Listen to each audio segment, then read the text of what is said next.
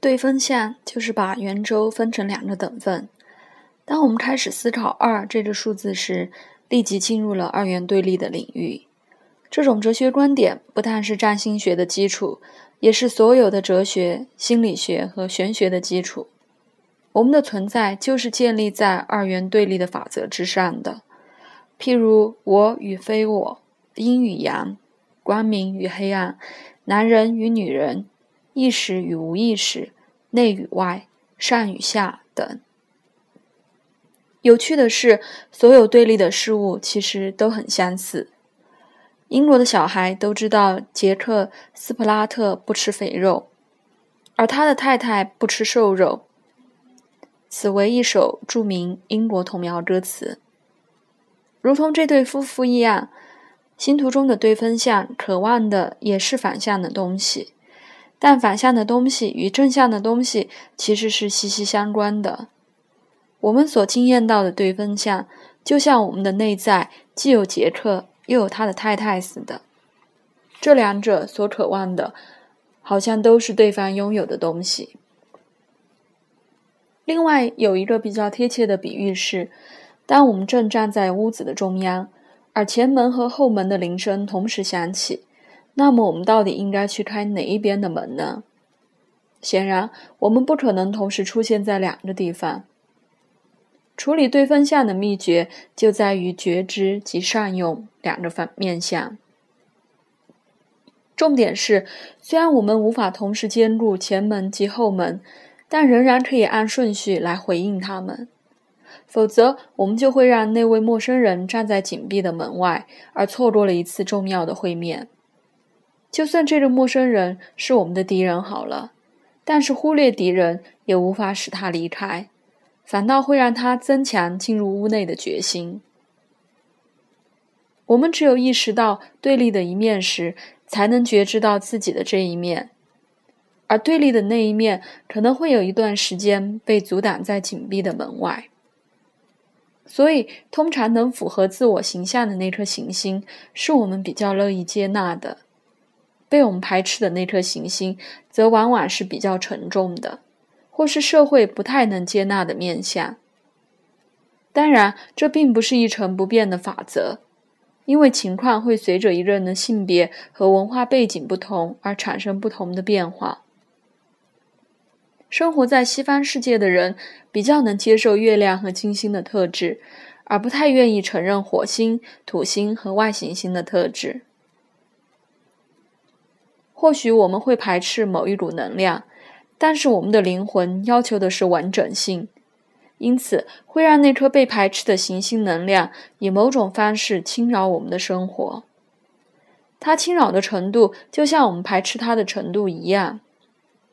如此一来，我们就会与这股看似陌生的能量相遇，而且是通过某个人、团体或事物看到的。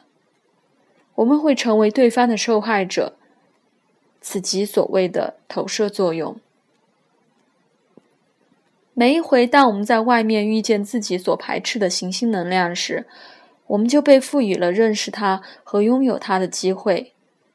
我们会一再的与它相遇，直到我们发展出对它的觉知为止。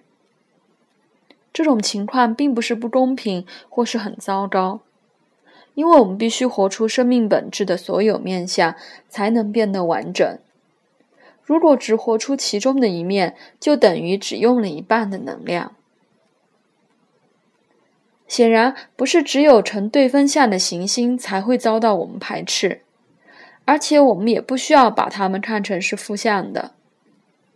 正如在谈恋爱的时候，我们其实不可避免的会与爱人星图中的某个相位的能量相遇。同样的，当爱情幻灭时，代表我们已经把投射出去的那股行星能量拾回来了。让我们再回到刚才说过的，对分相的星座特质虽然是对立的，但是也有互补的作用。就像政治上的反对党彼此监督，不让对方发展的太过分。更有趣的是，反对党往往会促使另外一个党走得更极端。因此，右翼会变得更右倾，左翼会变得更左倾。如果我们认为每一个党都能够把对立的党看成是平衡自己的另外一方，那我们就太天真了。虽然如此，当两个党势均力敌的时候，仍然会在做决定时考虑对方的状态。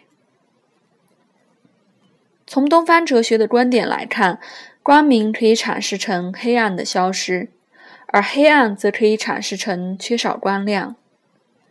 如果从这个角度来看对分项，也许能带来比较正向的态度。在我们的文化里，对立的一面通常会被看成敌人。而且必须竭尽所能的压制。有一些嘲讽主义的观察家发现，冲突越极端，双方的相似度越高。这就像是朝着东面的方向去旅行，最终我们会发现自己又回到了原点，也就是西面的起点。对分相的元素通常是彼此相容的，它们彼此可以共存。譬如，风象星座与火象星座是对立的，但风是唯一不能灭火的元素。事实上，缺少了风，根本无法生火。尽管如此，当我们考量“相融”这个词的意义时，也必须想象一想象一下，风如何使一根火柴的火变成森林大火。这样，我们就会很清楚对风象为何素有极端主义的声明了。风元素虽然与火元素相融，但这只是站在火元素的立场阐释的结果。同样的，土元素也跟水元素是对立的，它们不但可以快乐的共存，而且非常需要对方。土需要水来变得肥沃，但是太多的水却会淹没土，太少的水则会使它荒芜。对立的星座需要彼此来达成最高的功效，不过首先得学会妥协、适应以及施与受的艺术，这也是让关系持久的条件。所以，对分项与其他的困难相位最大的不同，就在于对分项通常会显现在关系的领域里。如果一个人的星图布满了对分项，很容易形成摆荡到两端的极端行为。也可能很难下决定，而变得凡事都想要与人商量，无法自己采取行动。对分相能提升觉知，他们的存在就是为了让我们通过关系来发展觉知力。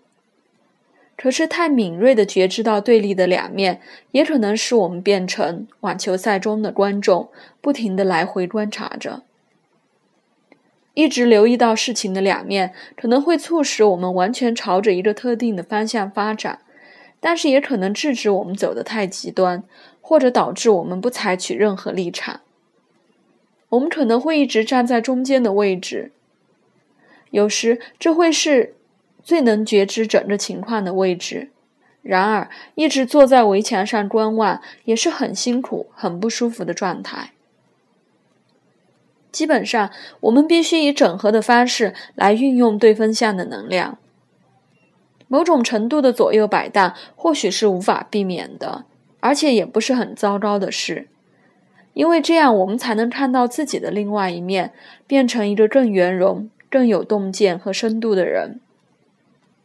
在最佳的情况下，对分相不但能使我们通过自己的矛盾性来发展更完整的觉知。同时，也能通过人生所有遭遇之中的矛盾性，来发展出完整的欣赏和接纳的能力。对分相的目的就是要增加觉知和注意力。一旦拥有了完整的觉知，我们就可以与人分享自己的洞见。对分相是特别重视关系的相位，这不但为其带来了制造问题的战场。也带来了获得最大成长的舞台。